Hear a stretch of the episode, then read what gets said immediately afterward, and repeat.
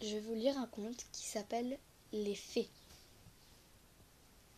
Il était une fois une veuve qui avait deux filles aînées. L'aînée lui ressemblait si fort d'humeur et de visage que qui la voyait voyait la mère. Elles étaient toutes deux si désagréables et si orgueilleuses qu'on ne pouvait vivre avec elles. La cadette, qui était le vrai portrait de son père, pour la douceur et pour l'honnêteté, était avec cela une des plus belles filles qu'on eût su voir. Comme on aime naturellement son semblable, cette mère était folle de sa fille aînée et en même temps avait une aversion effroyable pour la cadette. Elle la faisait manger à la cuisine et travailler sans cesse. Il fallait, entre autres choses, que cette pauvre enfant allât deux fois le jour puiser de l'eau à une grande demi-lieue du logis, et qu'elle rapportât plein une grande cruche. Un jour qu'elle était à cette fontaine, elle vint à elle une pauvre femme qui la pria de lui donner à boire.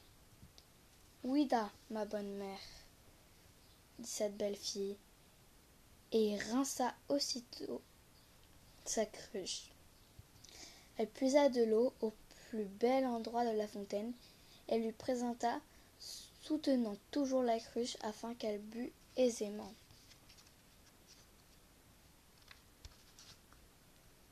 La bonne femme ayant bu, lui dit Vous êtes si belle, si bonne et si honnête que je ne puis m'empêcher de vous faire un don. Car c'était une fée qui avait pris la forme d'une pauvre femme de village pour voir jusqu'où irait l'honnêteté de cette jeune fille. Je vous donne pour don, poursuivit la fée, qu'à chaque parole que vous diriez, il vous sortira de la bouche une fleur ou une pierre précieuse. Lorsque cette belle fille arriva au logis de sa mère, sa mère la gronda de revenir si tard de la fontaine. Je vous demande pardon, ma mère, cette pauvre fille, d'avoir tardé si longtemps. Et en disant ces mots, il lui sortit de la bouche deux roses, deux perles et deux gros diamants. Que vois-je là? dit sa mère tout étonnée. Je crois qu'il lui sort de la bouche des perles et des diamants. D'où vient cela, ma fille? Ce fut la première fois qu'elle appela sa fille. La pauvre enfant lui raconta naïvement tout ce qui lui était arrivé, non sans jeter une infinité de diamants.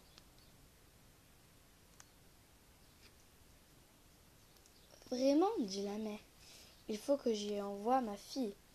Tenez, Fanchon, voyez ce qui sort de la bouche de votre sœur. Elle parle quand elle parle.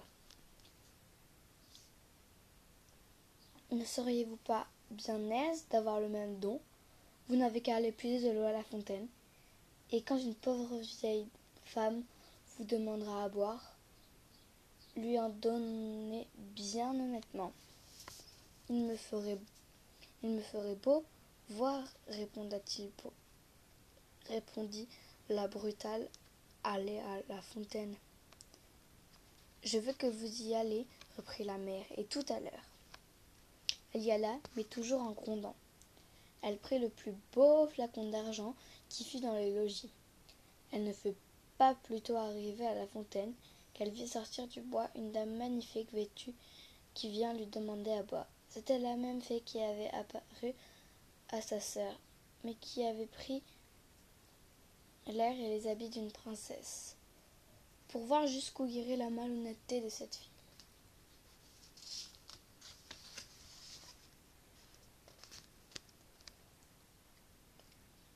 Est-ce que je suis ici venue lui dit cette brutale orgueil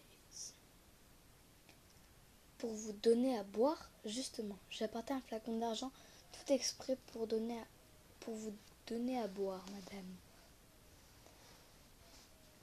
J'en suis avis. Buvez, même si vous voulez. Vous n'êtes guère honnête, reprit la fée, sans se mettre en colère. Eh bien, puisque vous êtes si obligeante, je vous donne pour don qu'à chaque parole que vous diriez, il vous sortira de la bouche un serpent ou un crapaud.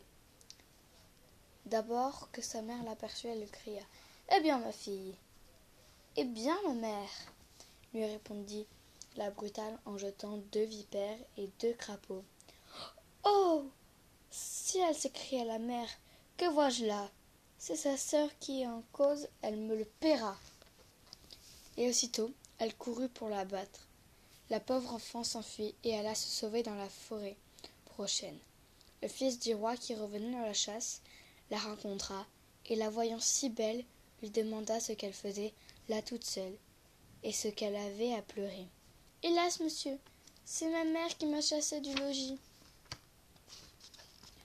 Le fils du roi, qui vit sortir de sa bouche cinq ou six perles et autant de diamants, la pria de lui dire d'où cela lui venait. Elle lui conta toute son aventure. Le fils du roi en devint amoureux, et considérant qu'un tel don valait mieux que tout ce qu'on pouvait donner en mariage à un autre. On l'emmena au palais du roi, son père, du roi son père, où il l'épousa. Pour sa sœur, elle se fit tant air que sa propre mère la chassa de chez elle. Et la malheureuse, après avoir bien couru sans trouver personne qui voulût la recevoir, alla mourir au coin d'un bois. Moralité. Les diamants et les pistoles peuvent beaucoup sur les esprits. Cependant, les douces paroles ont encore plus de force et sont d'un plus grand prix. L'honnêteté coûte bien ses soins et veut un peu de complaisance, mais tôt ou tard, elle a sa récompense, et souvent dans le temps qu'on y pense le moins. Et voilà.